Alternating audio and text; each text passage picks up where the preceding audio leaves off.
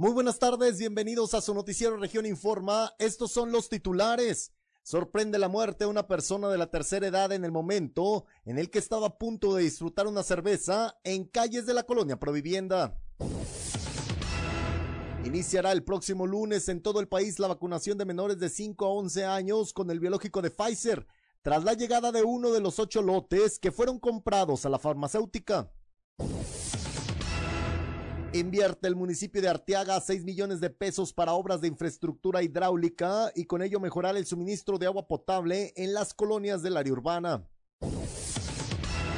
Sigue sin castigo el incendio provocado en el predio de la Pinalosa, por el cual se consumieron más de 3.000 hectáreas de vegetación y se aplica una multa superior a los 27 millones de pesos. Esta y otra información hoy aquí en su noticiero Región Informa. Región Informa. Entérese de los acontecimientos más importantes de la región con Jessica Rosales y Cristian Estrada.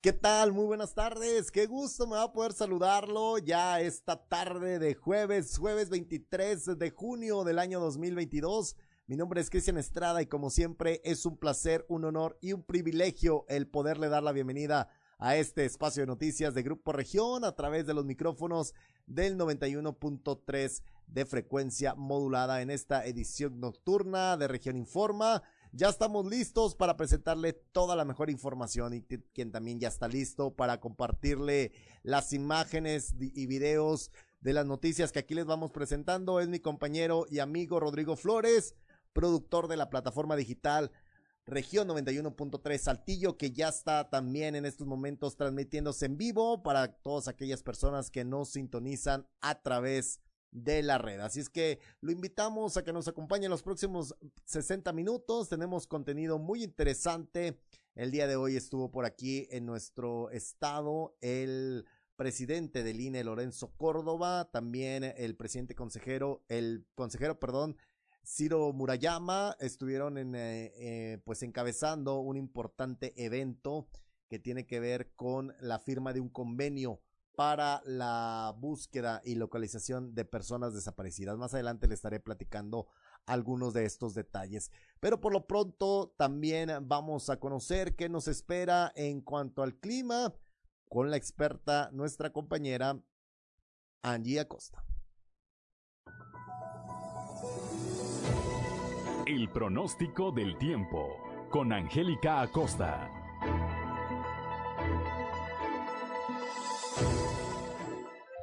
Feliz y maravilloso jueves para el día de hoy. Vámonos con los detalles del clima. Para el día de hoy en Saltillo se espera una temperatura máxima de 29 grados, mínima de 15 durante el día, principalmente soleadito, una buena cuota de sol, va a estar rico, va a estar cálido, va a estar agradable y por la noche un cielo totalmente claro. La posibilidad de lluvia 2% para Saltillo. Muy bien, vámonos ahora hasta Ramos Arizpe, temperatura cálida máxima de 30 grados, mínima de 15 durante el día, mucho sol, va a estar muy cálido. Por la noche, un cielo totalmente claro y bueno, la posibilidad de lluvia 1%, eso es para Ramos Arizpe, nos vamos hasta Arteaga, máxima de 29 grados, mínima de 16 durante el día, mucho sol, ok, vamos a tener un cielo totalmente claro, va a estar muy cálido. Y por la noche de igual manera un cielo claro, la posibilidad de lluvia muy baja, 1% ahí para Arteaga, perfecto, vamos hasta General Cepeda, eh, se espera una máxima en General Cepeda de 29 grados centígrados grados, mínima de 16. Durante el día de un cielo soleado pasaremos a parcialmente nubladito, sin embargo se va a sentir cálido, va a estar agradable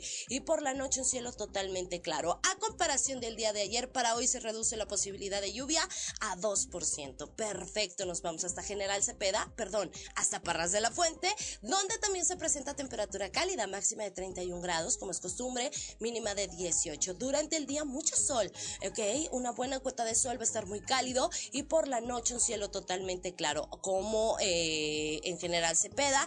Ah, para hoy en Parras también se reduce la posibilidad de lluvia hasta 1%. Listo amigos, ahí están los detalles del clima, se reduce la lluvia por supuesto, pero pues bueno, este disfruta mucho tu día.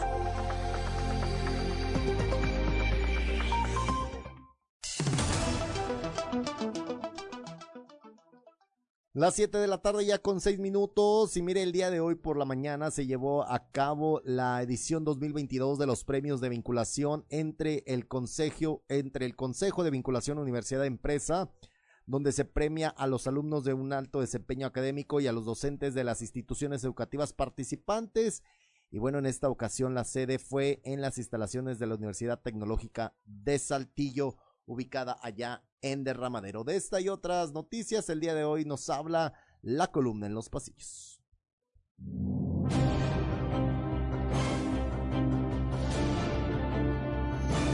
Y en el cartón de hoy, de regreso, que nos muestra José Guadalupe Céspedes, secretario general de Morena, quien viene cargando un enorme garrote mientras nos dice, ya dijeron en el Tribunal Electoral que no procede la sentencia de mentiritas que me aplicaron en mi partido. Muy claro el mensaje que ayer lanzó la líder moral del PRD, Maritelma Guajardo, a las huestes panistas sobre ir en alianza con el PRI a la elección de 2023 a fin de no permitir que Morena gobierne el Estado y le ocurra lo que ha sucedido en otras entidades, sobre todo en materia de seguridad. Hiciste lo correcto, Bob. El llamado si bien lo dirigió la maestra Guajardo a la militancia panista, en realidad parecía ir hacia la élite albiazul, que integran entre otros Memo Anaya, Chuy de León, Esther Quintana, Juan Antonio García Villa, Marcelo Torres y Mario Dávila, que son en realidad los que deciden el rumbo de ese partido. Síganme muchachos, vamos a entrar con todo. Tampoco hay que presumir, cabo. Digo hasta adelante. Sobre el PRI, quien tuvo tempranera reunión en su cuartel general de Nazario Ortiz Garza fue el líder estatal, Rigo Fuentes. La agenda, nos cuentan, tuvo que ver con el encuentro que la semana pasada sostuvo Fuentes con su dirigencia nacional rumbo al 2023. Además de Rigo, estuvieron Marta Loera Arámbula, Adrián Herrera, Chito Aguirre Willars, Sergio Cisbeles, Sergio Salas Flores, Rodrigo Hernández, entre algunos otros. ¿Ya son todos? ¿Acaso querías más? Este jueves se efectuará la edición 2022 de los premios a la vinculación que entrega el Consejo de Vinculación Universidad, empresa donde se premia a los alumnos de alto desempeño académico y docentes de las instituciones educativas participantes. En esta ocasión, la sede será en las instalaciones de la Universidad Tecnológica de Saltillo, ubicada en Derramadero.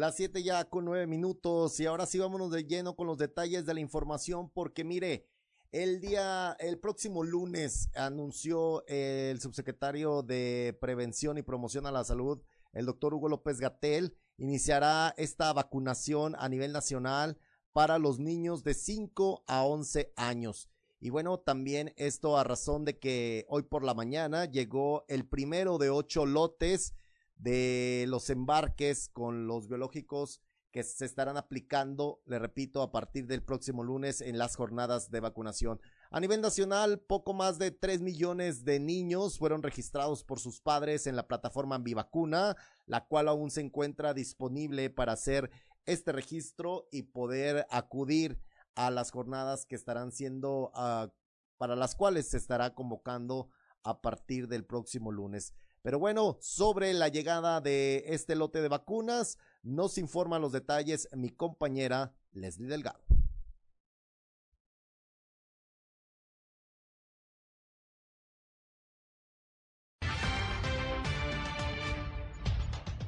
México recibió este jueves su primer embarque con 804 mil vacunas contra la COVID-19 para niños de entre 5 y 11 años de la farmacéutica Pfizer informó en un comunicado la Secretaría de Salud. Se trata de las primeras dosis dirigidas a este sector de la población y que se distribuirán e incluso se aplicarán de manera inmediata. En el caso de Coahuila se prevé que se destinen alrededor de 54 mil biológicos, los cuales podrían llegar este viernes. No obstante, la Secretaría indicó que llegará al país otro cargamento con 1.200.000 dosis adicionales como parte de la estrategia para garantizar vacunas suficientes para los menores. Finalmente, la inoculación contra la COVID-19 en el grupo de niños de 5 a 11 años de edad comenzará el próximo lunes 27 de junio, según lo dijo el subsecretario de Salud, Hugo López Gatel a través de un tuit. A su vez, el funcionario federal precisó que la fase durará aproximadamente tres meses. Informó para Grupo Región Leslie Delgado.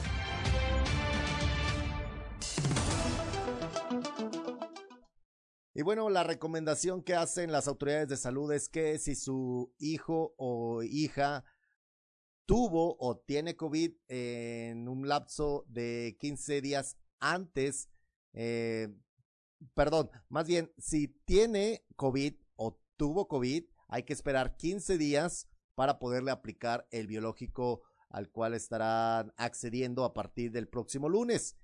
Pero bueno, pues le repito, estas jornadas, como ya escuchamos en la información de mi compañera Leslie Delgado, van a durar aproximadamente tres meses.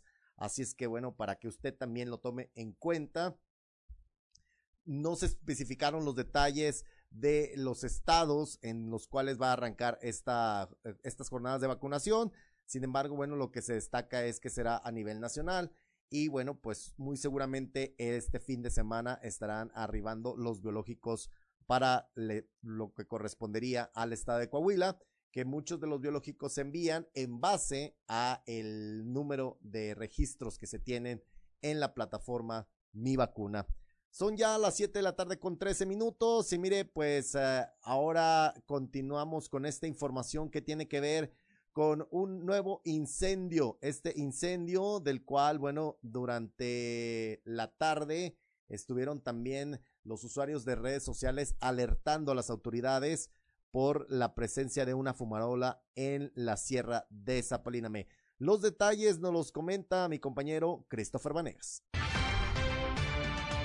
Este jueves se reportó un nuevo incendio en la sierra de Zapalinamé por el lado de la colonia Misión Cerritos, por lo que los cuerpos de emergencia se trasladaron hasta este punto para iniciar con las maniobras para poder sofocarlo. Fue alrededor de las 2 de la tarde que elementos de bomberos fueron alertados de un incendio en las inmediaciones de la Sierra de Zapalinamé, entre las colonias Misión Cerritos y Mirasierra, por lo que se trasladaron al lugar, a la par de brigadistas, elementos de la Secretaría del Medio Ambiente y un helicóptero del gobierno del estado que ayudó con descargas para sofocar el siniestro. Así que desde esa hora, los cuerpos de emergencia comenzaron con el combate del siniestro, que debido a las ráfagas de viento tomó mayor fuerza y se extendió al menos por varias hectáreas, pese a los esfuerzos de los brigadistas.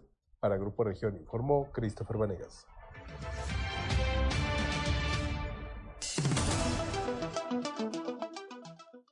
Y bueno, desde este punto de la ciudad de Saltillo, en donde nos encontramos transmitiendo completamente en vivo, desde su casa, la cabina de Grupo Región, se puede observar la presencia de lluvia hacia el oriente de la ciudad de Saltillo, muy cercano a la sierra, así es que esperemos que esta lluvia pueda pues favorecer también la liquidación de este incendio, sobre todo bueno de evitar que se propague, porque bueno también obviamente la humedad ayuda de, de manera considerable a que si se registra una, la caída de un rayo, pues este tenga eh, las consecuencias de poder generar este fuego que se desplaza rápidamente cuando no hay condiciones de humedad y además pues está esta vegetación bastante seca.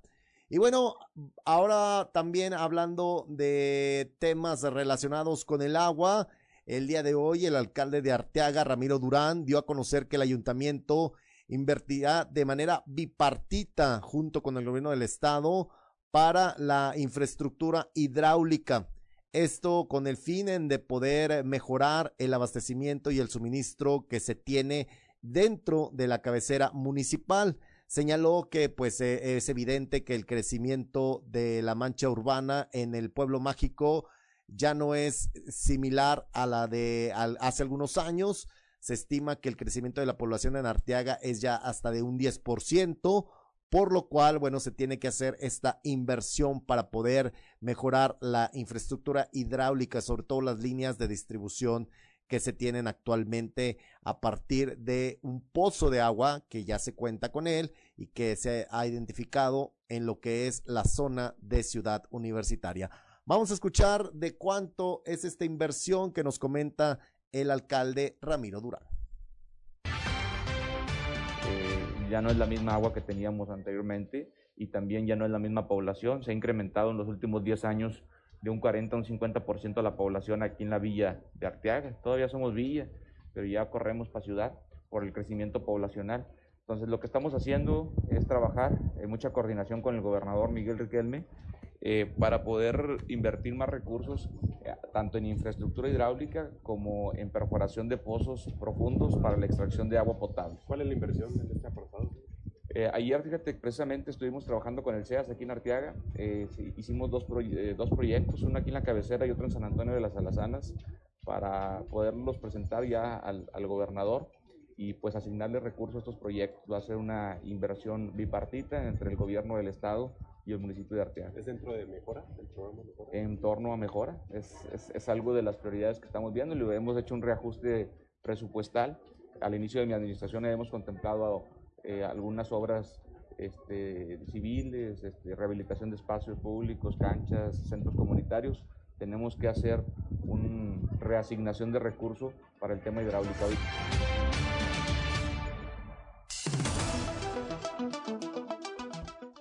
Y bueno, afortunadamente hasta el momento en el estado de Coahuila, pues no existe una crisis de agua como se está viviendo en la Sultana del Norte. Hay que recordar que prácticamente de lo que va del mes, los vecinos de Monterrey y el área metropolitana verdaderamente la están padeciendo con la escasez de agua potable. Incluso han llegado a extremos de romper algunas tuberías de los parques públicos con, con el agua que se riega las plantas y los jardines. Y bueno, han tenido que abastecerse de agua de estas, de estas líneas sin embargo, bueno, las autoridades de aquel estado también han señalado que esta agua incluso no es, uh, pues no tiene la suficiente calidad, ni siquiera, imagínense, para bañarse. Así es que muchos lo están haciendo, están incluso eh, cuando se presenta alguna fuga en uno de estos lugares, aprovechan y hay personas, hay, imágenes en la red donde podemos observar que llegan hasta con champú y jabón para poder bañarse. De así de, de esa esfera es la magnitud del problema de la escasez de agua en Nuevo León y por eso mismo pues hay que estar conscientes de que una situación similar podía presentarse en Coahuila si no cuidamos el agua. La cultura del agua implica que seamos responsables con el uso racional. No porque pagamos el agua tenemos el derecho de desperdiciarla, ni tampoco esto implica que tengamos eh, que tomar duchas de hasta 20 minutos o porque tengamos eh, tinaco en nuestro hogar eh, podamos hacer el uso irracional del vital líquido. Hay que estar conscientes de que pues cada día es más difícil acceder a buscar mantos acuíferos que suministren la necesidad que tienen las ciudades y por eso mismo pues hay que sumarnos a esta conciencia social sobre el cuidado del agua, la cultura de lo que implica el uso eficiente de este recurso, que le repito, aquí estamos a media hora de Nuevo León, estamos viendo estas escenas como muchos considerarían dantescas y pues casi apocalípticas y pues al final de cuentas también a nivel internacional esta sequía está pues generando una situación bastante complicada. Incluso, pues, se, mm, mire, le comento un dato muy interesante. En Francia, en Europa, se hizo un pronóstico del tiempo a 50 años sobre el incremento que iba a tener la temperatura en 50 años, en el 2050, en eh, algunas ciudades de Francia. Se hablaba de temperaturas de hasta 45, 47 grados, pero en un periodo de de, de aquí, de, del 2020 hasta el 2050. Esas temperaturas que ellos habían pronosticado de más de 45 grados se registraron la semana pasada durante todos los días. Imagínese usted, pues es una verdaderamente, eh, se adelantó el pronóstico casi 30 años y pues es algo que está pues sacudiendo y preocupando a todo el mundo esta cuestión del cambio climático. Es decir, nosotros no podemos, no ponemos nuestro granito de arena sobre el cuidado del agua, pues quienes vamos a padecerla finalmente vamos a ser nosotros mismos. Gente de Monterrey viajando hasta Saltillo para comprar garrafones de agua, para surtirse con sus tinacos, gente vendiendo por internet toneles, tambos de agua hasta en 200 y 400 pesos. Imagínense, de ahora sí que pues cosas o situaciones que no estamos acostumbrados a ver, pero que sin embargo, bueno, pues está en nosotros el poder disminuir un poco este impacto de esta sequía prolongada que se está teniendo. Vamos a hacer una pausa comercial, pero nosotros regresamos con más información porque el tema del agua está en todas partes y tenemos información que comentarle acerca también del agua potable allá con nuestros vecinos de Torreón. Vámonos al corte. Recuerde, está usted escuchando Región Informa con un servidor, Cristian Estrada.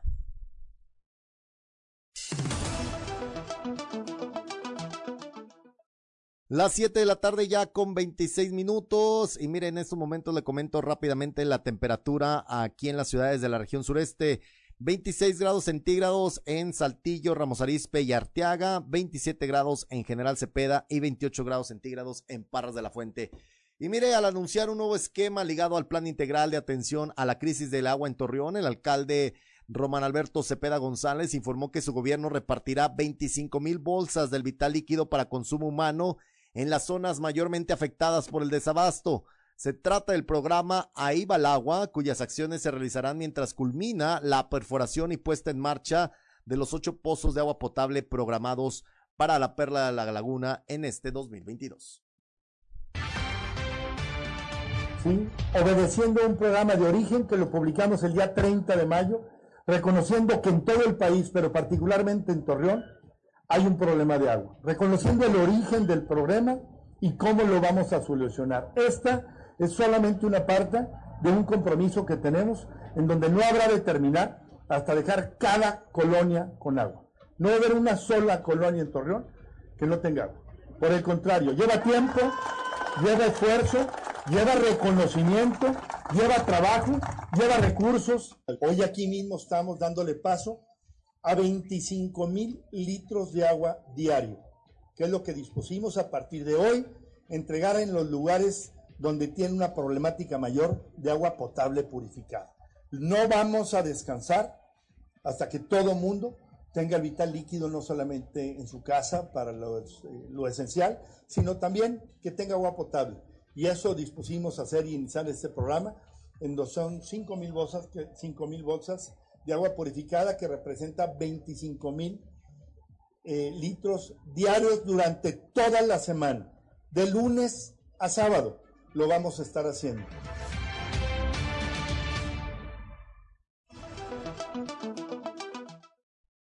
Y bueno, pues recordemos que muchas administraciones han empezado precisamente eh, con crisis de agua y problemas eh, que tienen que ver con el suministro y el abastecimiento del vital líquido.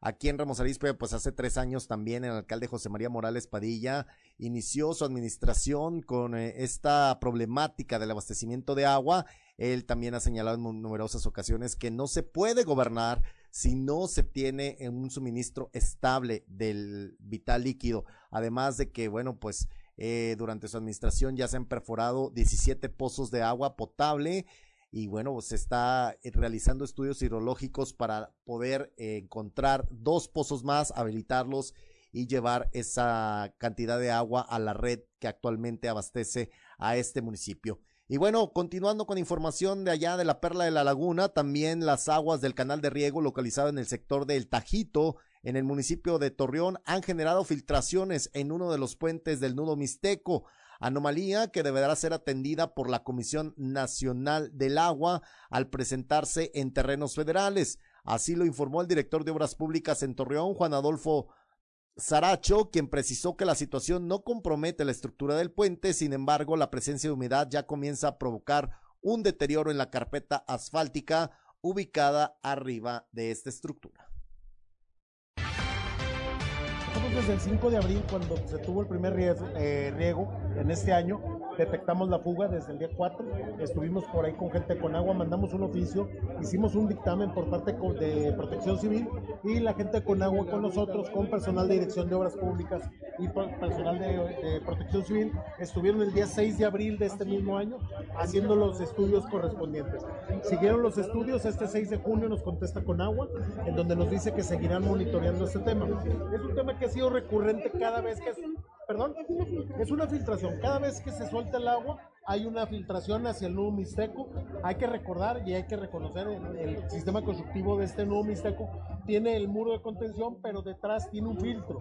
Este filtro precisamente es para eso, para que cualquier acumulamiento de agua, ya sea de lluvia o superficial o interna sea filtrada hacia abajo del, de la estructura y no comprometa el mismo. Sin embargo, eso no nos hace fuera de la razón que tenemos que estar monitoreando eso.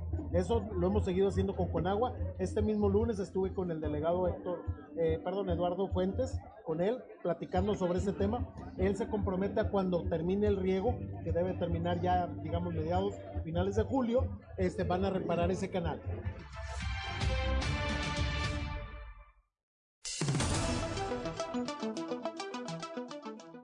Y pues el tema del agua continúa estando presente en la agenda de las administraciones municipales, no solamente allá en la comarca lagunera, ya escuchamos también aquí en Arteaga, y en general Cepeda también el alcalde Pablo Sala señaló que debido a la contingencia que se está pasando por la escasez de agua potable allá en General Cepeda, el departamento de CIMAS, en conjunto con, el, con él, están trabajando para dotar a las familias en donde no está llegando el vital líquido.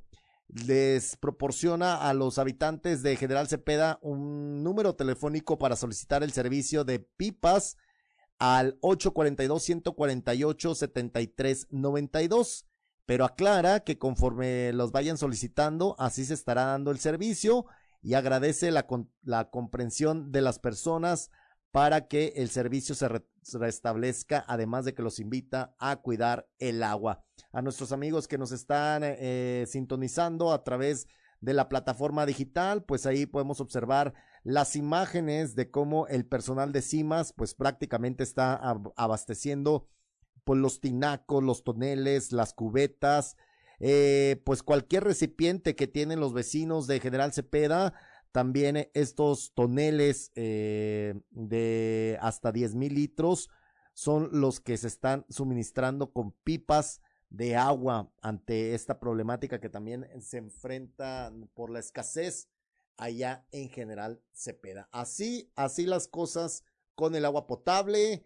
Pero bueno, le repito, es una situación que también nosotros como ciudadanos tenemos que estar conscientes de priorizar el cuidado, la cultura del agua todo lo que implica desde eh, lavarnos los dientes con un vaso de agua, no dejar el grifo chorreando mientras lo hacemos, eh, bañarnos, tomar duchas de 3, 4 minutos, cerrar el agua cuando nos, en, eh, la, la, llave cuando nos enjabonemos, también pues incluso en, ya en Monterrey se está hablando de inodoros ecológicos que no requieren agua, que en los cuales se utilizan pues ciertas sustancias para minimizar los olores, pero bueno, pues esto ya es otra situación que implica una un acercamiento a toda esta cuestión que tiene que ver con las casas ecológicas, pero por lo pronto hagamos lo que nos corresponde en nuestros hogares, reutilizar el agua de la lavadora, eh,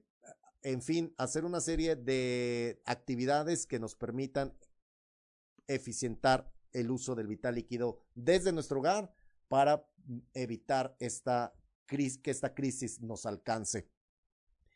Y bueno, en más información, el delegado de Lina en Coahuila, Francisco Aguilar, dio a conocer que la pandemia no solo dejó que los edificios históricos sufrieran daños por la falta de mantenimiento, sino también la fauna fue la que ha causado hasta el momento daños estructurales a algunos inmuebles indicó que en el caso de la hacienda de Santa María, allá en el municipio de Ramos Arizpe, se detectaron ya algunos ardillones, por lo cual, bueno, se está solicitando la colaboración de la Secretaría del Medio Ambiente para poder resolver esta situación. Y los ardillones, en el caso de, de, Ramos Arizpe. No, no, no, los, las, las, los ardillones estos que son como los perritos de la pradera que tenemos ahí por Ramos Arizpe, no creo que nos están haciendo agujeros en el templo de Santa María, en Ramos Arizpe. Entonces estamos trabajando con de ecología, porque también son especies protegidas, estos animalitos. Bueno, lo que nosotros tratamos de hacer es solamente proteger el ligue, pero pues sin menoscabo de, de, dañar a los, a los animales, he trabajado con nosotros de ecología, hemos buscado varias formas de cómo de cómo retirar juntaron muchas cosas. El tema de la pandemia nos dio pues, mucho mucho mucha falta de mantenimiento porque se más iba la gente y estuvieron cerrados los templos y eso pues generó que los, los animalitos se vivieran como en su casa así es. Pues estaremos al pendiente delegado a ver quién gana en, la hacienda de Santa María Elina o Profauna protegiendo a los perritos. No, mira, tenemos, tenemos muy buena relación. Este, el tema es que sí, eh, ya platicamos con la gente de la comunidad sobre todo. ¿Saben qué? Porque dicen, es que hay que matarlos. No, tampoco estamos nosotros este, asesinos de, de, animales. Lo que se hizo creo, con, la, con la Secretaría del Medio Ambiente fue que nos facilitaron algunas trampas, lo están capturando y reubicando a los, a los animalitos. Pero sí, fíjate que los, los muros que tenemos en este bello templo tan bicentenario es el, el, el, problema de que están rascando y están generando sus madrigueras los animales.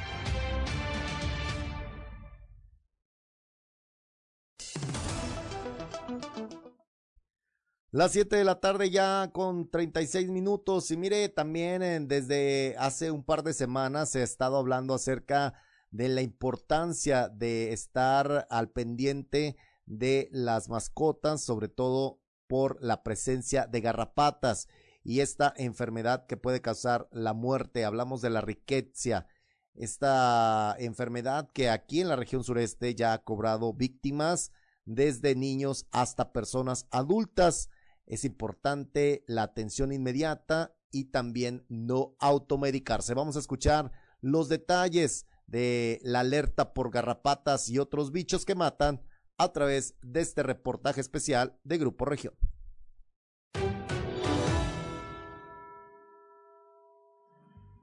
Una vez montados en la quinta ola COVID, con sistemas de atención a la salud vulnerables, la prevención para evitar otras enfermedades causadas por mosquitos, chinches y garrapatas recae una vez más en el autocuidado, la capacitación de los médicos y sobre todo acudir de inmediato al doctor y no automedicarse. En el caso de la picadura de una garrapata infectada por rickettsiosis o la llamada fiebre manchada, bastan cinco días para pasar de un dolor de cabeza y fiebre al envenenamiento de la sangre y la pérdida de la vida por la falla de cada uno de los órganos del cuerpo, afirma el doctor Raúl Rodríguez Sánchez, coordinador de vigilancia epidemiológica de enfermedades transmisibles de la Secretaría de Salud. Lo que lleva a la muerte eh, después de haber sido contagiado por la riqueza es eh, la, el inicio de una sepsis, esto es la circulación de la bacteria a través de nuestro torrente sanguíneo, entonces llega a todos los órganos vitales y, luego tenemos una falla multiorgánica y eso es lo que lleva a, a, la pérdida de la vida del paciente. También advierte de su letalidad con la muerte en 7 de 8 casos relacionados con la riqueza. El mayor daño está en los menores de edad. Em, tenemos eh, los casos pues pueden llegar hasta eh, inclusive los 25 años de edad, 27 años, pero en el menor de edad es todavía más grave, es el que eh, tiene más riesgo de complicarse y fallecer, pero hemos visto agredidos por garrapata en todos los grupos de edad. Son 7 de 8 que fueron contagiados, entonces son muchos. este, comentábamos que pues eso es un 87.5%. Entonces, pues tenemos años, eh, tenemos pacientes que lamentablemente fallecieron de un año de edad, de 15 años, de 7, de 29, de 22 años. Este, y uno de 42 solamente. Entonces, eh, bueno, pues como comento, las edades jóvenes son quienes están en mayor riesgo de complicarse, hay que protegerlos y el adulto que está como cuidador de un niño, pues el niño no es quien va a revisar al perro o se va a revisar a sí mismo, ¿verdad? Hay que revisarlos completamente. Aunque el niño ya se bañe solo, bueno, este, estuviste jugando con el perrito, vamos a revisar que no este, se te haya pegado una garra. A diferencia de hace una década, donde incluso hubo un brote que cobró la vida de una niña en la colonia Valle de las Aves y que fue motivo de queja ante la Comisión Estatal de Derechos Humanos, ya hubo un aprendizaje respecto a la enfermedad. Em, recordemos aquel brote que, que, comentas. Em, se empezaron a observar casos similares, eh, así como vamos a, a imaginarnos que estamos empezando la pandemia por COVID. Entonces los médicos están observando que los pacientes llegan graves al hospital y que se están muriendo y no saben de qué. Bueno, en aquel entonces esta era, era la razón, no era una enfermedad dentro de este panorama que mencionamos que tiene el, médico para hacer su diagnóstico y entonces eh, se hacían diagnósticos diferenciales, se hacían diagnósticos eh, de otras enfermedades que tienen los mismos signos y síntomas. Vaya, tenemos en el estado eh, pues ya más de 60 casos estudiados a la fecha y tenemos 8 casos confirmados y estamos ya terminando eh, las investigaciones de las defunciones recientes, prácticamente ya son siete de las ocho casos que confirmamos. Es una alta letalidad, eso significa que el 87.5% está falleciendo por la enfermedad. Sin embargo, afirma, la enfermedad en sí no es la de alta gravedad o el riesgo de complicarse y fallecer, sino la llegada tardía a solicitar una consulta, a solicitar el servicio de salud o a ir al hospital tarde. Prácticamente ante los primeros signos y síntomas que tengas, así sea un resfriado común, debes de acudir con el médico porque también cuanto antes inicies el tratamiento contra la riqueciosis, eh, mejor será el pronóstico que tengas. Entonces, eh, no hay que esperarnos y muy clave también no hay que automedicarnos, porque a veces pues el niño tiene fiebre y, este, y tiene mucha irritabilidad, que ese sería el dolor de cabeza, como lo, reflejaría un niño, este, y entonces eh, le damos pues tal vez eh, paracetamol para la fiebre, por ejemplo, y no, no mejora. Entonces, em, pues ahora me recomendaron eh, tal vez eh, un familiar, un conocido, que le dé otro tratamiento para fiebre, dígase ibuprofeno, por ejemplo. Entonces, eh, no mejora y el niño ahora está muy decaído y el niño ya le salieron unas manchitas, tal vez le hizo alergia al medicamento, a pensar la mamá, y no, resulta ser que ya es un signo de esos que ayudan a conformar el diagnóstico eh, de riqueciosis y llegan ya tarde a la consulta.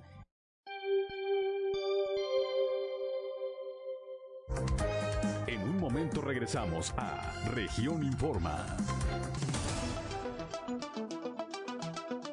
Muchísimas gracias por continuar con nosotros. Son ya las 7 de la tarde con 48 minutos. La temperatura en estos momentos 26 grados centígrados en Saltillo, Ramos Arizpe y Arteaga. General Cepeda 27 grados y Parras de la Fuente 28 grados centígrados. Está lloviendo aquí en la ciudad de Saltillo a esta hora de la tarde, sobre todo allá por eh, el lado sur, muy cerca de donde se encuentra la, pues el cañón San Lorenzo, básicamente, y pues desde aquí podemos observar estas precipitaciones pluviales. Y bueno, pues ahora vamos a continuar con más información porque mire, desafortunadamente una persona fue encontrada sin vida en la vía pública, una persona de la tercera edad que acostumbraba acudir a una calle en particular de la colonia Provivienda para diariamente tomarse sus cervezas. En esta ocasión no lo logró. Un sexagenario terminó sin vida en la vía pública a consecuencia de un infarto, lo que le impidió terminar la cerveza que fue la última testigo del deceso que sufrió que lo dejó tirado en la calle hasta el arribo de las autoridades. Fue en la calle Escuela de la colonia San Ramón que el Obito, un sexagenario indigente que se pasaba las tardes por dicho sector y que, según los vecinos, en las noches trabajaba de velador en una dulcería en donde dormía, fue que perdió la vida. Acontecimientos más importantes de la región. Con Claudio Linda Morán y Juan de León.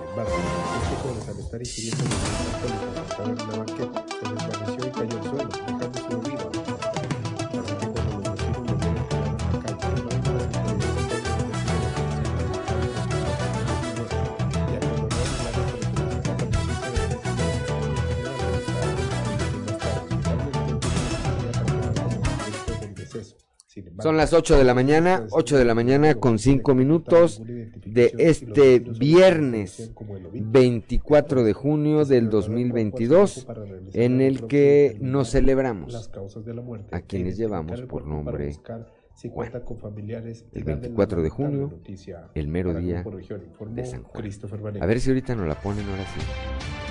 También es Día del Socorrista, eh, que se remonta al 24 de junio de 1859, cuando Henry Dunant cimentó las bases para la creación del Cuerpo de Voluntarios en Derecho Humanitario pues, Internacional y el nacimiento de la Cruz Roja. Ya estamos en región. La informa a través de, la señal de la 91.3 de, FM Grupo Región para todo el sureste del estado de Coahuila, así como para comunidades vecinas de los estados de Nuevo León, fue durante la madrugada de, este 23 de junio cuando el párroco provincial y un representante del Centro de Derechos Humanos, Miguel Agustín Pro Juárez, confirmaron ante las la autoridades de la Fiscalía Estatal Facebook, que dos de los cuerpos recuperados el día de ayer en la Sierra Saltillo. Tarahumara tenemos 18 grados de temperatura esta mañana aquí en la capital del estado General Cepeda 17, Arteaga 17, Derramadero 16, Tarras de la Fuente 19 y Ramos Arispe 18 grados, pero para saber cómo estará el resto del día, vamos con mi compañera Angélica Costa. El pasado lunes. Así la situación en Chihuahua, por lo cual el pronóstico del tiempo con Angélica Acosta. Y también ante este asesinato de los dos sacerdotes jesuitas allá en Chihuahua, el obispo de la diócesis de Piedras Negras, mi nombre es Angélica Garza y estoy lista para darte los detalles del clima. Pon atención para Saltillo el día de hoy, en este viernes. Se espera una máxima de 29 grados, mínima de 15. Durante el día principalmente soleado, mucho sol, va a estar cálido, va a estar agradable, por la noche un cielo claro y bueno, la posibilidad de precipitación muy baja, 1%. Nos vamos hasta Ramos Arispe, temperatura cálida, máxima de 32 grados, mínima de 16. Durante el día, una buena cuota de sol vamos a tener un cielo totalmente Garza claro, Treviño, va a estar muy cálido. Y por la noche, de igual manera, un cielo conocido. claro. La posibilidad de lluvia, 1%. Nos vamos hasta Arteaga. Máxima de 30 grados en Arteaga, mínima de 16. Durante el día, mucho sol. Va a estar muy cálido, va a estar agradable. Y por la noche, un cielo totalmente claro. 1% la posibilidad de precipitación ahí para Arteaga. Muy bien. Vámonos ahora hasta General Cepeda con temperatura cálida, como ya lo hemos platicado en estos días anteriores. De igual manera, máxima de 30 grados centígrados, mínima de 16. Durante el día, mucho sol muy cálido, va a estar agradable. Por la noche un cielo totalmente claro. Disfruta, aprovecha tu día. 0% la posibilidad de lluvia ahí para General Cepeda. Vámonos hasta Parras, también con temperatura muy cálida para este inicio de fin de semana. Máxima de 32 grados, mínima de 20 durante el día soleado, por supuesto, mucho sol, un cielo claro, va a estar muy muy cálido y por la noche de igual manera un cielo claro. La posibilidad de chubasco nula. No se espera lluvia ahí para Parras de la Fuente. Vamos a tener un inicio de fin de semana cálido, un inicio de fin de semana agradable. Disfrútalo, aprovechalo y el lunes en nueva cuenta nos escuchamos con la previsión meteorológica. Que tengo sed, muy buen fin de semana.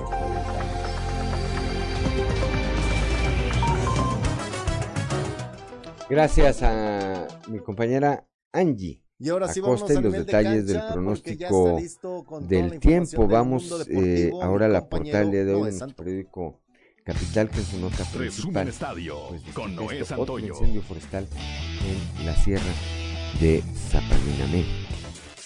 Más adelante tendremos detalles. Con, eh,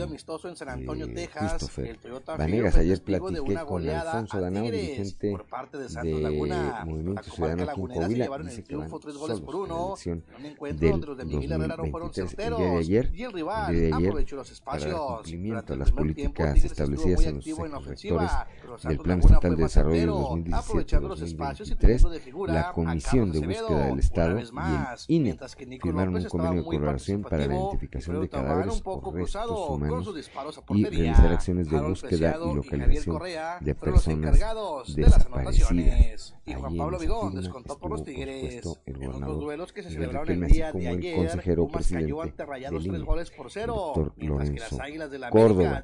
Por otra parte, arribaron ya ayer a a la ganadora país, estadounidense México, Anita Álvarez eh, dio un gran susto en el Mundial de Budapest de luego de perder el conocimiento en la alberca e irse al fondo desmayada. De para su fortuna, de inmediato reaccionó su entrenadora Andrea Fuentes para rescatarla. Álvarez se desvaneció mientras realizaba sus ejercicios en la final de la ciudad, solo libre de natación a, artística, Saltillo, pero todo quedó solo en un gran susto que dejó helados a los espectadores. Está dando buenos resultados de y de Tabasco en la sexta, le alcanza para ganar 12 carreras a 9 zarapero de Santillo para empatar la serie en el Madero. La población. El se lo llevó, Lorenzo el relevo Córdoba, Rafael Córdoba y la derrota para Miguel Peña. En otro Dice que duelo, será gran el labor de Instituto José Flores, de Coahuila, apoyado el de un bateo la oportuno, instancia le dieron el triunfo a los tecolotes de quejas, Laredos. Cinco carreras eh, por dos sobre de algodoneros de la Unión Laguna para asegurar la de serie en duelo de celebrado en Laredo, Texas. con la Mientras que la feroz año de aquí Negrín vio el el triunfo de los Son las de 8 de la mañana con una 10 carrera por minutos. los Vamos de a nuestra El día el de ayer, el partido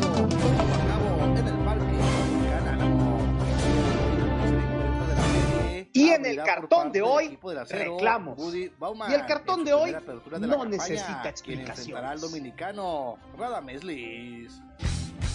Resumen Y Estadio comenzamos con Noé Manuel Santoyo. López, suertudote. Así resultó el exalcalde de Saltillo, Manuel Ignacio López Villarreal, que en la rifa que recién llevó a cabo el Ayuntamiento de Piedras Negras para los contribuyentes Las cumplidos en el pago de del predial, se 56 sacó un Antes de auto que luego donó a al DIF que municipal. se conecte a nuestra plataforma El digital región confirma que el 91.3 Saltillo porque ahí usted va a propiedades en el poder fronterizo conocer municipio, las imágenes en donde, que como se había dicho en este espacio, momento mi compañero ahora es En esta de crónica vivienda, deportiva pero además sobre lo que le que pasó a la atleta de origen mexicano. También estadounidense Anita El Álvarez que se que se sintió todavía en la Ciudad de México fue el encontraba, consejero del eh, INE, pues, Ciro Murayama, en esta quien al término de la entrevista que dio competencia a medios locales, durante una al no rutina, encontrar su maletín, creyó que se lo habían robado, Andrea pero respiró Fuentes, aliviado cuando tuvo se lo la preparación adecuada para rescatarla, aventarse al agua y sacarla A los con que les faltó tacto y bueno, se fue a los encuentra encargados de dar el eh, servicio de Box encuentra, en la Academia eh, fuera de Interamericana peligro de ya Derechos Humanos de la Universidad. Autónoma de Pero bueno, Coahuila, son ya que imágenes primero abrieron verdaderamente barra y cuando ya impactantes, estaban algunos en el invitados departiendo, en empezaron a retirar la las charolas, el café y los refrescos piscina y a pedir que la eh, gente desalojara el lugar. en su rescate. Así es que en región 91.3 Saltillo y tiene usted las imágenes de este momento dramático. Todo listo para que que, mañana el PRI en el lleve a cabo su consejo Y político también, eh, estatal, pues, en ya el nos que tomarán protesta los nos sintonizan 38 a través comités municipales recién digital, renovados. Más allá de esto, los priistas y parecen ir a dar una demostración de punch en el Parque Las Maravillas y, por supuesto, a escuchar e interpretar los mensajes que ahí se den. Atentos todos.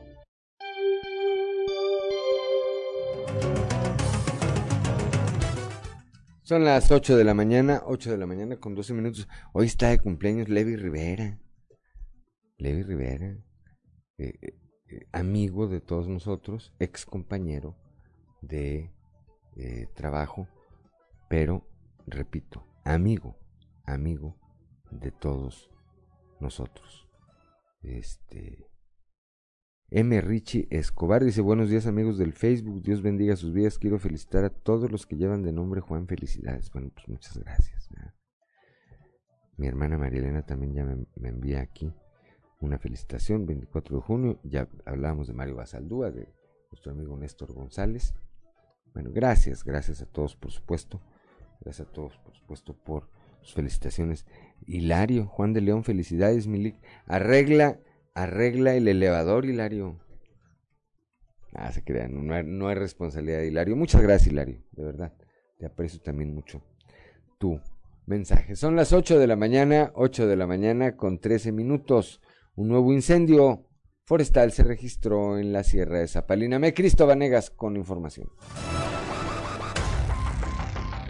Este jueves se reportó un nuevo incendio en la Sierra de Zapalinamé por el lado de la colonia Misión Cerritos, por lo que los cuerpos de emergencia se trasladaron hasta este punto para iniciar con las maniobras para poder sofocarlo. Fue alrededor de las 2 de la tarde que elementos de bomberos fueron alertados de un incendio en las inmediaciones de la Sierra de Zapalinamé, entre las colonias Misión Cerritos y Mirasierra, por lo que se trasladaron al lugar, a la par de brigadistas, elementos de la Secretaría del Medio Ambiente y un helicóptero del gobierno del estado que ayudó con descargas para sofocar el siniestro. Así que desde esa hora, los cuerpos de emergencia comenzaron con el combate del siniestro, que debido a las ráfagas de viento tomó mayor fuerza y se extendió al menos por varias hectáreas, pese a los esfuerzos de los brigadistas. Hasta la noche de ayer jueves, se continuaban con las maniobras para poder sofocar el incendio, pero por seguridad de los brigadistas se suspendieron las labores durante la noche, las cuales se retomarán durante la jornada de este viernes para sofocar el incendio.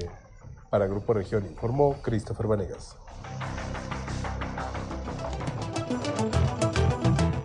Son las 8 de la mañana, 8 de la mañana con 15 minutos. Eh, les platicaba yo, ayer platiqué con Alfonso Danao, dirigente de Movimiento Ciudadano aquí en Coahuila. Dice que su partido va solo el próximo año a la elección para gobernador.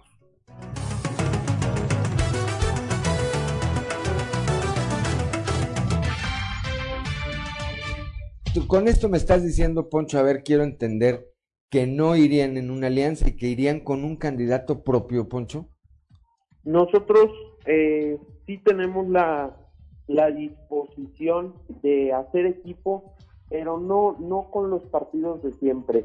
Este es un punto que sí, que sí quiero acotar. Nosotros estamos abiertos a hacer una campaña en equipo con perfiles que valgan la pena, con gente, con sociedad civil, de la muy valiosa que hay aquí en Coahuila. el hecho de unirnos con los partidos de siempre, pues bueno, para nosotros resulta muy complicado, toda vez que incluso eh, para ellos mismos ha resultado una mala idea, hay una única prioridad, que es que a Coahuila le vaya mejor. Y sabemos que esto lo podemos lograr a través de Movimiento Ciudadano. Para prueba de ello, pues nuestros gobiernos estatales, como en el vecino estado de Nuevo León o en el estado de Jalisco.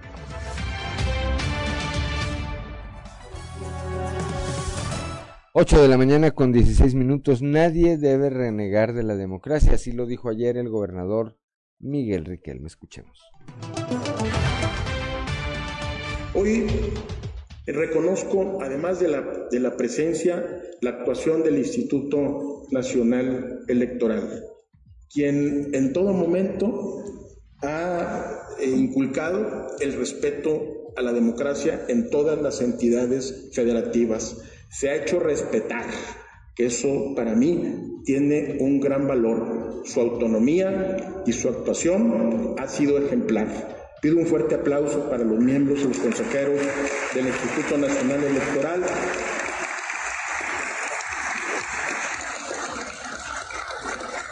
Y otorgo mi, mi, reconocimiento absoluto, así como las autoridades locales aquí en el estado de Coahuila. Siempre en, nuestra democracia, sobre todo en los últimos años, como lo comentó el doctor Lorenzo Córdoba, los procesos electorales han sido parte de la vida democrática e institucional de nuestro, de nuestro país.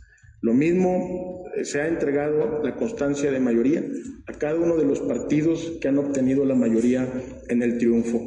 Y quienes han tenido diferencias las han dirimido en los tribunales sin ningún problema.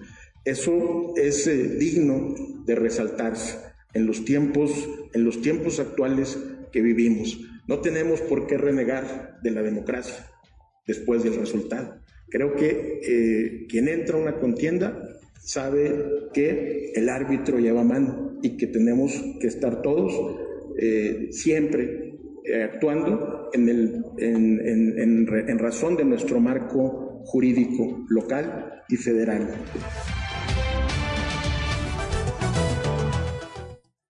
Son las 8 de la mañana, 8 de la mañana con 18 minutos. El eh, consejero y presidente del INE, Lorenzo Córdoba, dijo ayer que será el Instituto Electoral de Coahuila el encargado de recibir las denuncias por actos anticipados de campaña. Esto en el contexto de la elección del próximo año aquí en Coahuila.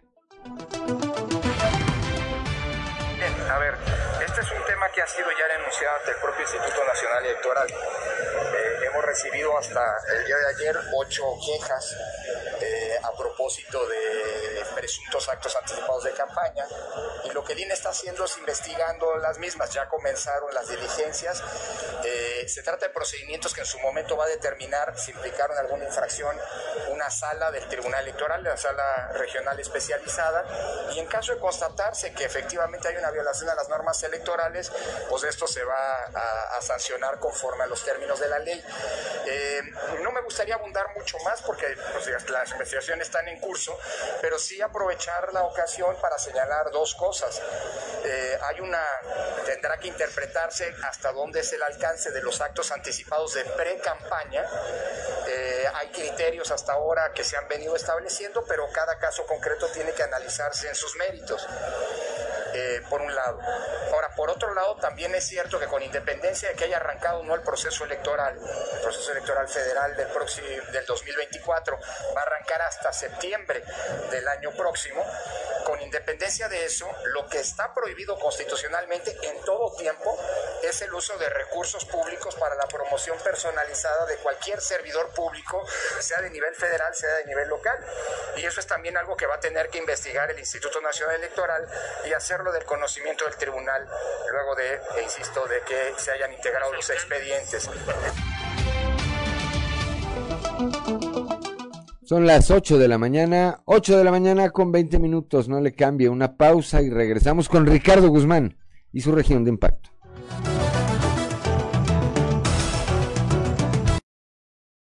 Agradecemos a la Cámara Nacional de la Industria de la Radio y la Televisión por elegir Cancún para llevar a cabo su convención anual. Quintana Roo es lo mejor de dos mundos, el Caribe y México.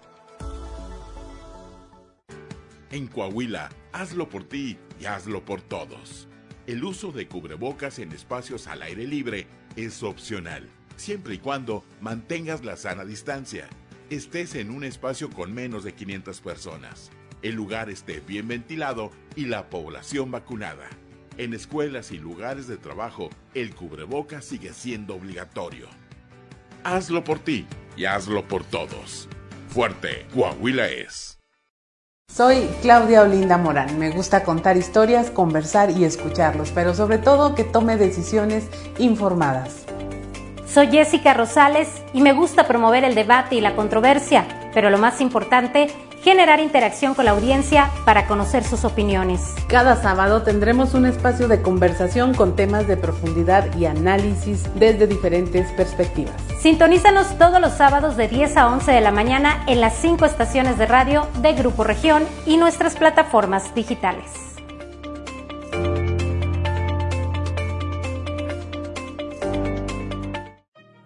Ayuda a prevenir los incendios forestales en Coahuila. Si estás de paseo o sales con tu familia de día de campo, pon atención. No hagas fogatas. Prender fuego en las sierras o bosques está prohibido. No tires basura ni colillas de cigarro. Pueden incendiarse.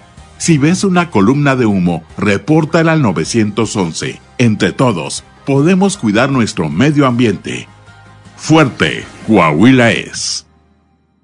Con el confinamiento del COVID-19, si te encuentras en una situación de violencia y sientes que tu hogar no es seguro, recuerda que puedes buscar ayuda. Tú tienes derecho a vivir una vida libre de violencia. A pesar de la pandemia, en el Instituto Coahuilense de las Mujeres y en los Centros de Justicia y Empoderamiento seguimos disponibles las 24 horas. Acércate, llama al 911 o bien escribe un mensaje a través de redes sociales. Mereces sentirte segura. Fuerte, Coahuila es. Quintana Roo es el destino turístico más importante en Latinoamérica. Posee tres aeropuertos internacionales, Cozumel, Chetumal y Cancún, que conectan sus destinos con más de 110 ciudades de todo el mundo. Agradecemos a la Cámara Nacional de la Industria de la Radio y la Televisión por elegir Cancún, principal pueblo turístico del Caribe mexicano, como sede para llevar a cabo su convención anual. Soy Claudia Olinda Morán. Me gusta contar historias, conversar y escucharlos, pero sobre todo que tome decisiones informadas. Soy Jessica Rosales y me gusta promover el debate y la controversia, pero lo más importante generar interacción con la audiencia para conocer sus opiniones. Cada sábado tendremos un espacio de conversación con temas de profundidad y análisis desde diferentes perspectivas. Sintonízanos todos los sábados de 10 a 11 de la mañana en las cinco estaciones de radio de Grupo Región y nuestras plataformas digitales.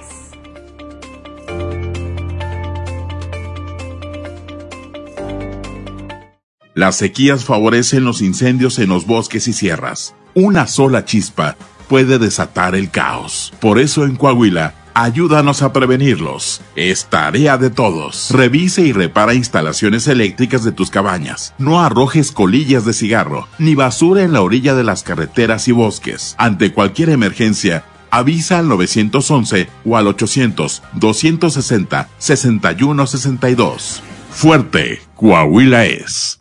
Uno de cada tres turistas internacionales que visitan el país arriban al Caribe mexicano. Durante 2021 recibimos más de 13 millones de turistas, recuperando el 80% de la afluencia turística registrada antes de la pandemia. Agradecemos a la Cámara Nacional de la Industria de la Radio y la Televisión por elegir Cancún. En región Informa. Región de Impacto.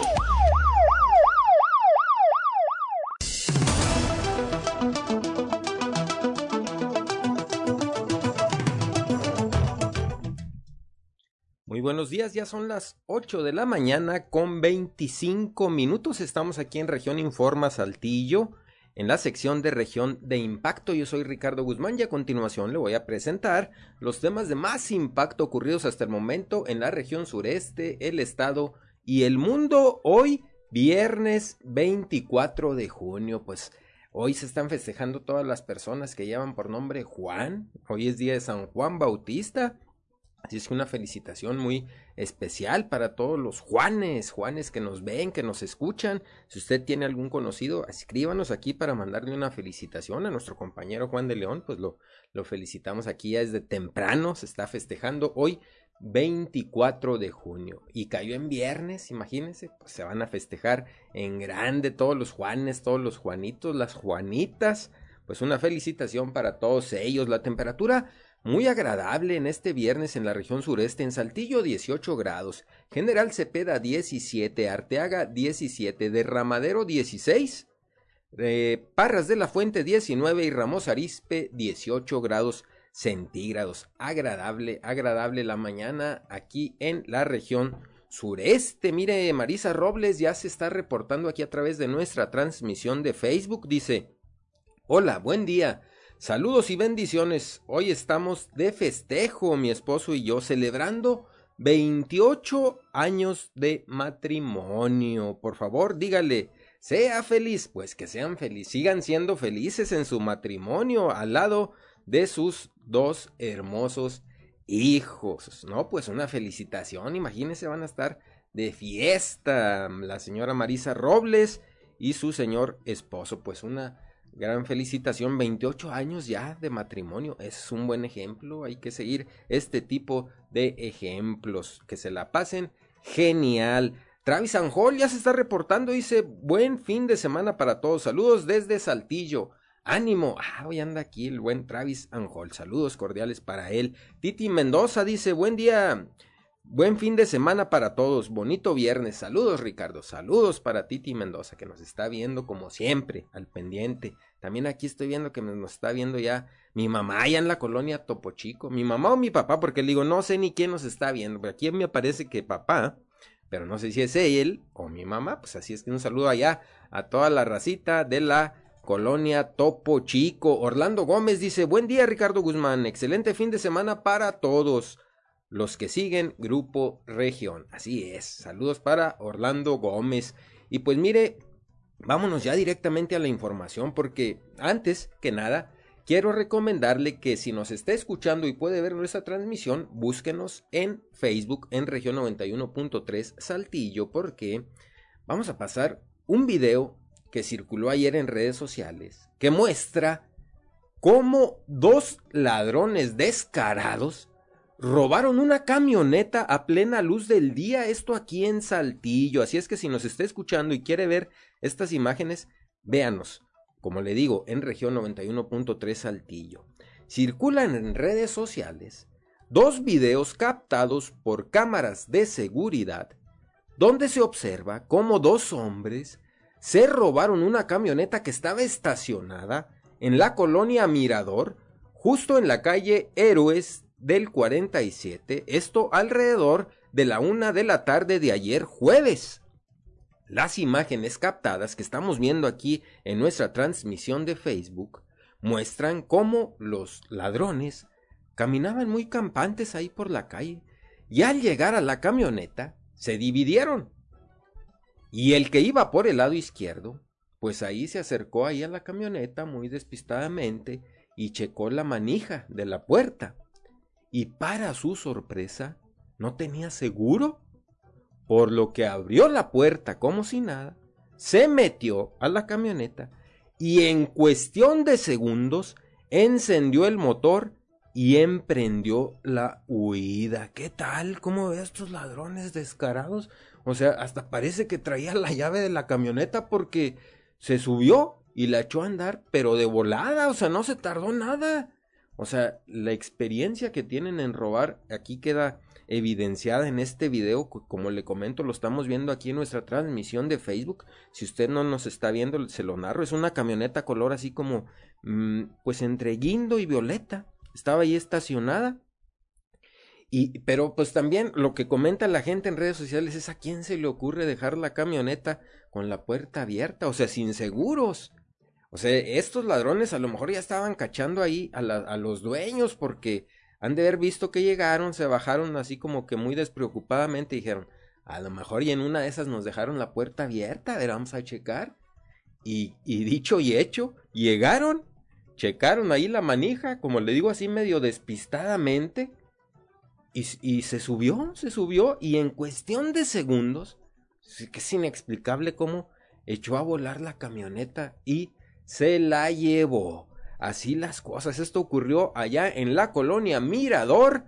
Eh, al día de ayer alrededor de la una de la tarde. Así es que ahí la recomendación, si usted llega, pues aunque llegue, pues como llegue, cierre las puertas con seguro, porque en una de esas le pasa lo que le pasó al dueño de esta camioneta. Ya son las 8 de la mañana con 31 minutos. Y ayer, mire, si nos está viendo, pues siga aquí en, en la transmisión. Y si nos está escuchando y puede vernos, véanos, porque vamos a pasar unas imágenes también que ocurrieron ayer aquí en Saltillo. Pues imagínese, un perro tumbó un tanque de gas y provocó un voraz incendio. Este terrible accidente doméstico ocasionó una fuerte movilización en la colonia Nogales 1, pues según testigos, el perro habría tirado un tanque de gas ocasionando un flamazo que alcanzó a su dueña y generó un incendio al interior del domicilio. Aquí estamos viendo la imagen del pobre perro ahí cómo quedó quemado y, también estamos viendo las imágenes captadas ahí por un vecino de cuando se estaba quemando esta casa. Impresionantes las imágenes de este incendio. Los hechos se registraron alrededor de las ocho de la noche en la calle de Estanislao Jiménez, donde la mascota del hogar habría tirado el tanque de 10 kilos de gas momento en el que salió su dueña Anaí de 33 años de edad, quien fue alcanzada por el flamazo que se generó en el lugar. Ante el grito de la mujer, la madre de ésta acudió a su ayuda y fue resguardada en casa de una vecina. En tanto se solicitó el apoyo al sistema de emergencias 911, lo cual movilizó a una ambulancia y el camión de bomberos. Pero aquí en las imágenes que estamos viendo, pues ahí vecinos, pues antes de que llegaran los bomberos empezaron a tratar de apagar las llamas con, con botes de agua que estaban sacando ahí mismo de los tinacos, como fue en un segundo piso. Entonces sacaron, empezaron a sacar agua de los tinacos e intentaron apagar el incendio, mientras los paramédicos atendieron a la mujer quien presentaba leves quemaduras en el rostro, brazo derecho y una parte del abdomen, por lo que fue trasladada a la clínica 82 del IMSS, donde pues es derechohabiente. Pero como le comento, también el perrito pues ahí sufrió quemaduras, ahí estamos viendo cómo se le quemó ahí parte del lomo, ahí el cuello y, y, pues sí, también quedó ahí pues gravemente herido. Los bomberos pues lograron apagar el incendio generado en la azotea del domicilio, ya que el flamazo habría alcanzado varias casas que se encontraban en dicho lugar. Vaya que este perro pues una travesura del perro, tumbó el tanque, se provocó el flamazo y ahí están las consecuencias. Ahí están, estamos viendo las imágenes de las llamas que emanaban ahí del segundo piso de esta, de esta casa que pues fue devorada por este terrible incendio. Ya son las 8 de la mañana con 34 minutos. Y ayer también una lamentable noticia, hombre. Un hombre adulto murió entre tragos de alcohol. Un sexagenario terminó sin vida en la vía pública a consecuencia de un infarto, lo que le impidió terminar la cerveza, que fue la única testigo de este deceso que sufrió eh, que lo dejó tirado ahí en la calle hasta el arribo de las autoridades. Y sí, aquí estamos viendo también las imágenes de, de cómo este hombre pues ahí quedó sin vida, ahí tirado en, en la calle. Y, y sí, pues ahí está la caguama a un lado. Una caguama que pues no se alcanzó a terminar. Fue la última caguama de su vida. Fue en la calle Escuela de la colonia San Ramón que terminó el lobito.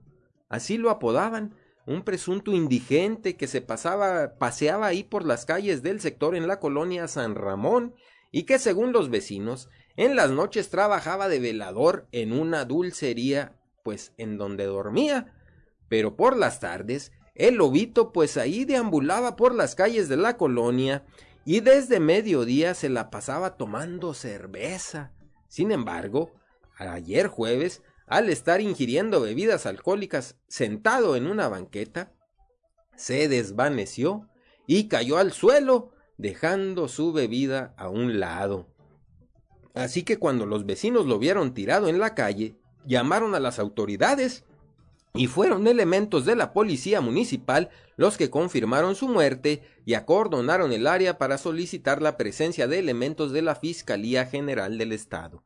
Minutos más tarde, llegaron elementos de la Fiscalía a tomar conocimiento del deceso, sin embargo, pues ya no se pudo hacer nada y tampoco se pudo esclarecer la identidad del occiso ya que no portaba ninguna identificación y los vecinos solo lo conocían como el lobito. Es por eso que se trasladó su cuerpo a, las instalaciones del Servicio Médico Forense para realizarle la necropsia de ley y determinar las causas de la muerte e identificar el cuerpo para buscar pues a sus posibles familiares y darles la lamentable noticia. Esto ocurrió también ayer aquí en Saltillo.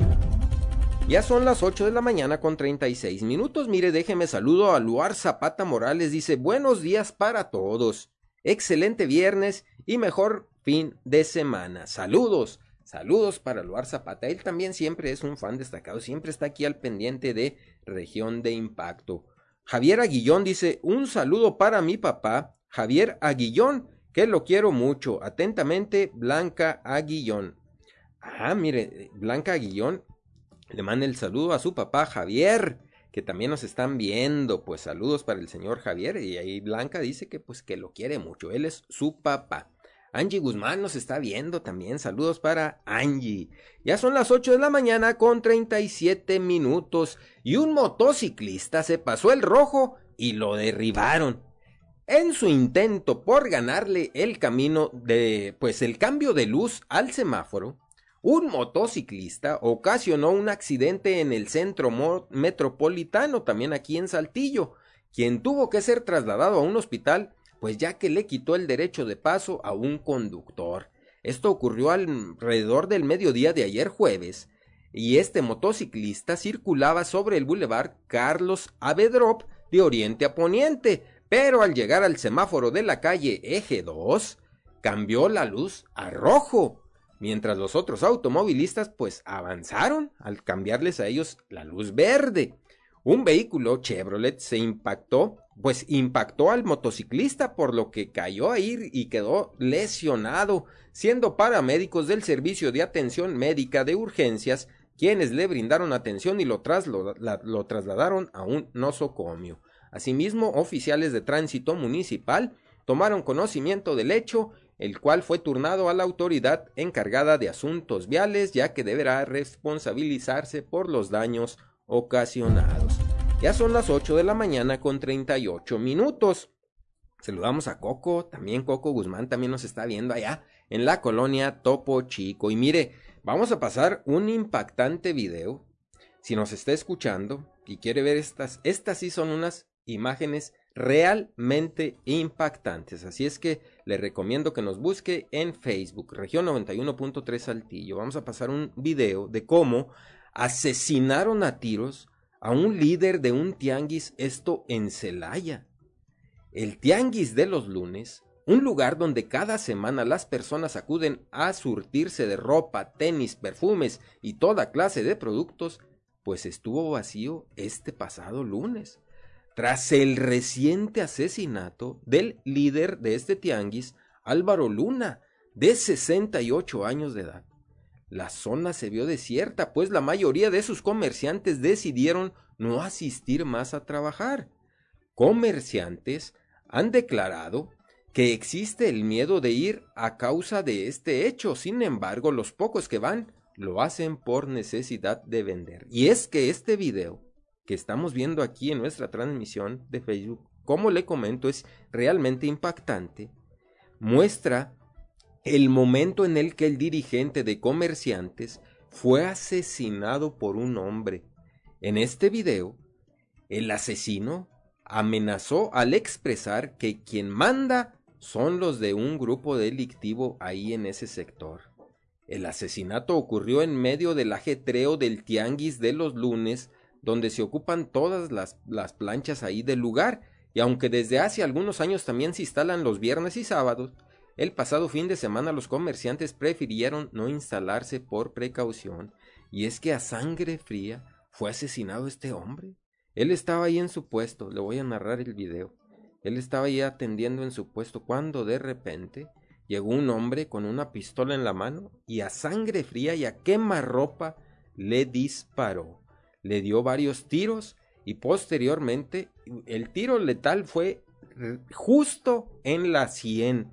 Y estas imágenes las estamos viendo aquí en nuestra transmisión de Facebook. Como le comento, sí son realmente impactantes. Le disparó directamente en la sien, cayó pues fulminado el señor.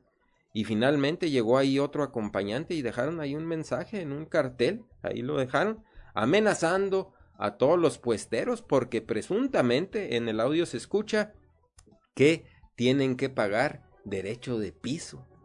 Y pues este líder quizá pues ahí estuvo en contra de esta situación, lo que provocó el enojo de estos eh, delincuentes y pues llegaron y a quemarropa y directo en la sien le dispararon, cayó fulminado y posteriormente dejaron ahí el mensaje. Por tal motivo todos los puesteros pues ya agarraron miedo y ya no se instalaron. Imagínense las cosas que están allá ocurriendo en Celaya terribles, eh. bueno, en prácticamente en todo el estado de Guanajuato, en donde la delincuencia pues está, tiene altos índices allá. Esto ocurrió en Guanajuato. Impactantes estas imágenes. Si no las pudo ver hoy, eh, ahorita, pues, y, si nos está escuchando durante el día de hace un tiempo, aquí quedan nuestra transmisión grabada aquí en, en Facebook, en nuestra página oficial Región 91.3 Saltillo, y podrá ver estas impactantes imágenes que le presentamos el día de hoy, viernes. Ya son las 8 de la mañana con 42 minutos. Hasta aquí los temas de más impacto ocurridos hasta el momento en la región sureste, el estado y el mundo. Quédese aquí en Región Informa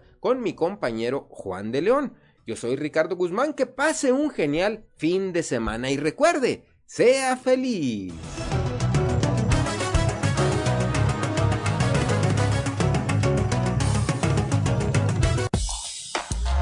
Región de Impacto. Región Informa. Ya volvemos.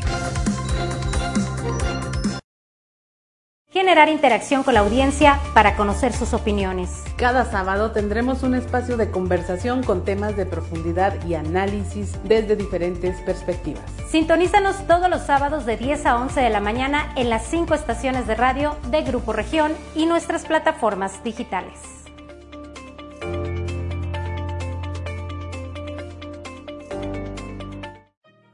ayuda a prevenir los incendios forestales en Coahuila. Si estás de paseo o sales con tu familia de día de campo, pon atención. No hagas fogatas. Prender fuego en las sierras o bosques está prohibido. No tires basura ni colillas de cigarro. Pueden incendiarse. Si ves una columna de humo, repórtala al 911. Entre todos, podemos cuidar nuestro medio ambiente. Fuerte, Coahuila es. Con el confinamiento del COVID-19, si te encuentras en una situación de violencia y sientes que tu hogar no es seguro, recuerda que puedes buscar ayuda. Tú tienes derecho a vivir una vida libre de violencia. A pesar de la pandemia, en el Instituto Coahuilense de las Mujeres y en los Centros de Justicia y Empoderamiento seguimos disponibles las 24 horas. Acércate, llama al 911 o bien escribe un mensaje a través de redes sociales. Mereces sentirte segura. Fuerte, Coahuila es. Quintana Roo es el destino turístico más importante en Latinoamérica. Posee tres aeropuertos internacionales, Cozumel, Chetumal y Cancún, que conectan sus destinos con más de 110 ciudades de todo el mundo. Agradecemos a la Cámara Nacional de la Industria de la Radio y la Televisión por elegir Cancún, principal pueblo turístico del Caribe mexicano, como sede para llevar a cabo su convención anual. Soy Claudia Olinda Morán. Me gusta contar historias, conversar y escucharlos, pero sobre todo que tome decisiones informadas. Soy Jessica Rosales y me gusta promover el debate y la controversia, pero lo más importante, generar interacción con la audiencia para conocer sus opiniones. Cada sábado tendremos un espacio de conversación con temas de profundidad y análisis desde diferentes perspectivas. Sintonízanos todos los sábados de 10 a 11 de la mañana en las cinco estaciones de radio de Grupo Región y nuestras plataformas digitales.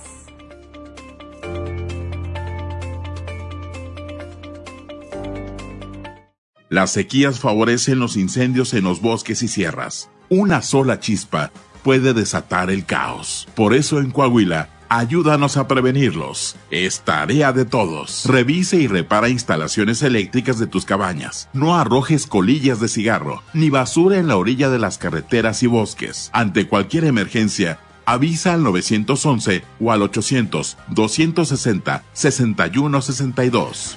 Fuerte, Coahuila es. Uno de cada tres turistas internacionales que visitan el país arriban al Caribe mexicano. Durante 2021 recibimos más de 13 millones de turistas, recuperando el 80% de la afluencia turística registrada antes de la pandemia. Agradecemos a la Cámara Nacional de la Industria de la Radio y la Televisión por elegir Cancún para llevar a cabo su convención anual. Quintana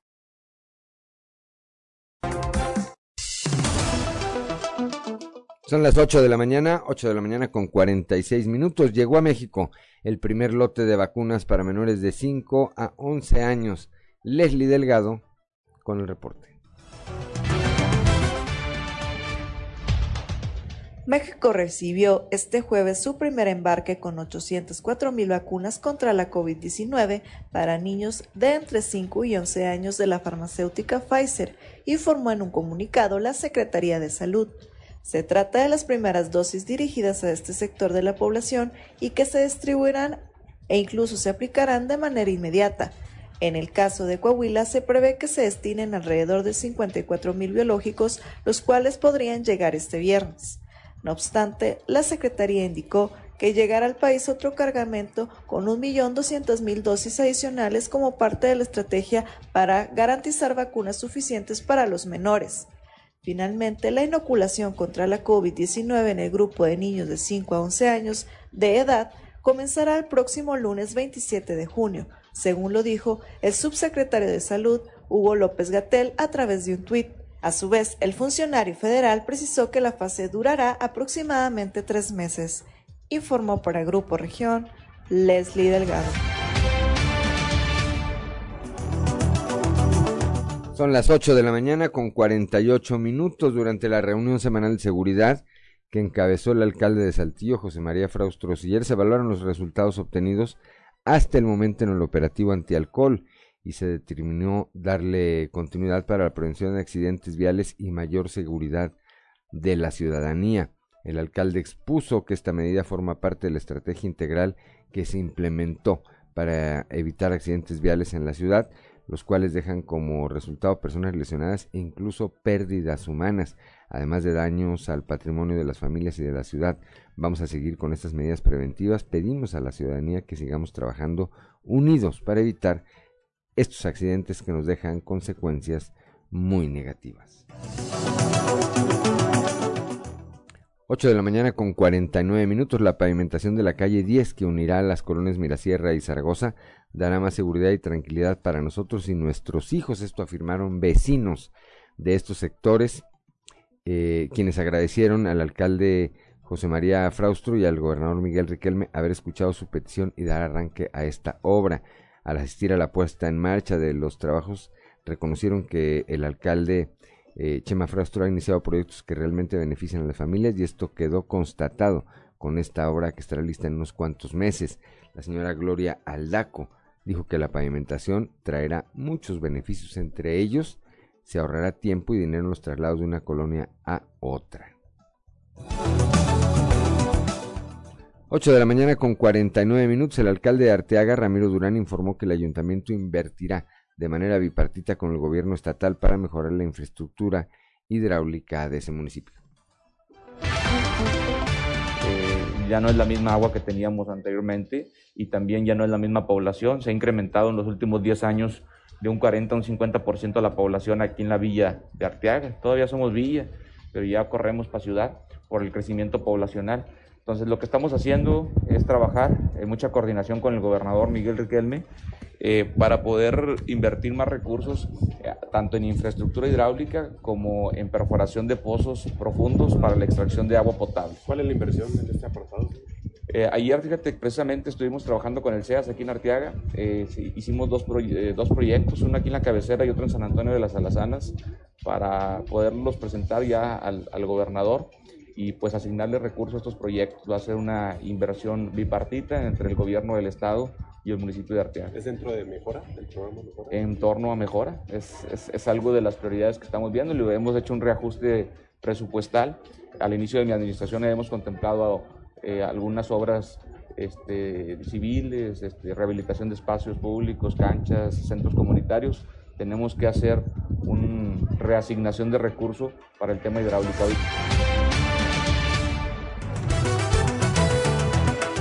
Son las 8 de la mañana con 51 minutos. El incendio forestal registrado en marzo de 2021 en el predio conocido como La Pinalosa en Arteaga sigue sin castigo para los responsables a más de un año de los hechos. Escuchemos a Javier de Jesús Rodríguez, quien es titular de la Procuraduría de Protección al Ambiente en Coahuila. El tema de la fiscalía, de hecho la, audiencia está por eh, eh, por estas fechas. Estamos esperando nomás la, la confirmación pa, porque la fiscalía le dio tiempo a las otras partes de que tuvieran tiempo de recopilar la evidencia que ellos pudieran presentar. Entonces, por eso es que se extendió y nosotros estamos a la espera, estamos listos, nosotros ya tenemos este, las pruebas, los documentales y todo lo necesario pues, para presentar la, la, la, evidencia. Algo que nosotros estamos este, pidiendo en cuanto a reparación del daño, en cuanto a temas ambientales, son 27.5 millones de pesos, que es en sí la suma de el uso de los helicópteros, este, el, el, apoyo del que se le da a los brigadistas, este, todos los este, vehículos, combustibles que, que, que se usó, aunado a que suponiendo que él hubiera querido esa área que la quemó cambiar el uso de suelo, eso es lo que le hubiera costado, porque al, pagar tu uso de suelo va contemplado eh, el daño que está haciendo al medio ambiente, eh, el CO2 que dejas de emitir a la atmósfera, entonces también va unado eh, junto a ese pago, junto a esa, a esa solicitud de, de indemnización, esa cantidad. Son las 8 de la mañana con 53 minutos, vamos al mundo de los deportes con Noé Santoyo. Resumen Estadio con Noé Santoyo.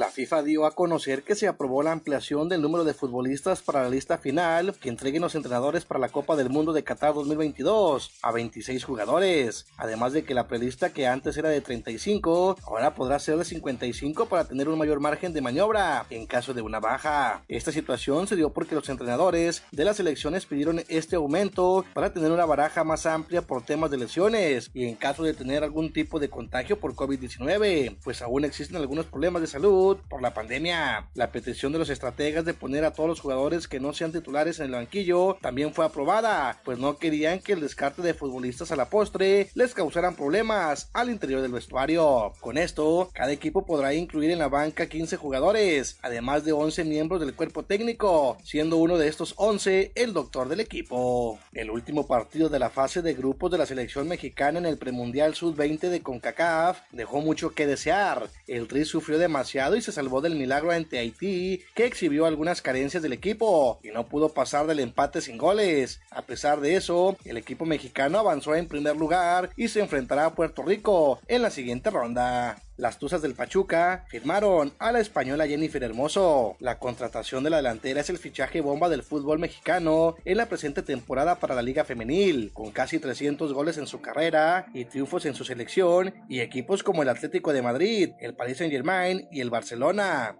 Jenny Hermoso llega a fortalecer el ataque del Pachuca, que pinta para ser el más letal de la liga femenil, con la combinación de dos ganadoras del Pichichi, Hermoso, y la mexicana, Charlene Corral. La española se llevó cinco veces entre 2015 y 2021 el trofeo a la mejor goleadora de la liga española, además de que ha jugado en la Champions League. Rally de 9 carreras en el quinto rollo encaminó el triunfo de 15 carreras a 7 de algodoneros de la Unión Laguna sobre los tecolotes de las dos Laredos en el Parque La Junta, que volvió a lucir una muy buena entrada. Este resultado le permitió a los laguneros evitar su tercera barrida del año ante los emplumados, que les ganaron 8 de los 9 encuentros disputados en la presente campaña. Par de carreras en la fatídica para empatar y una más en octava, Olmecas de Tabasco se escapa del madero con el triunfo de 7 carreras a 6 ante Zaraperos de Saltillo y y arrebatan la serie. El triunfo por segundo día para Rafael Córdoba con salvamento del ex Grandes Ligas, Fernando Salas. En otro encuentro, Norberto Obeso se puso la capa de héroe para dar el batazo que dejó en el terreno a los acereros de Monclova y le dio el triunfo a Yucatán dos carreras a una en un maratónico y emocionante juego de 15 episodios digno de playoff que culminó la madrugada de este viernes en el parque Cuculcán Álamo. Resumen Estadio con Noé Santoyo.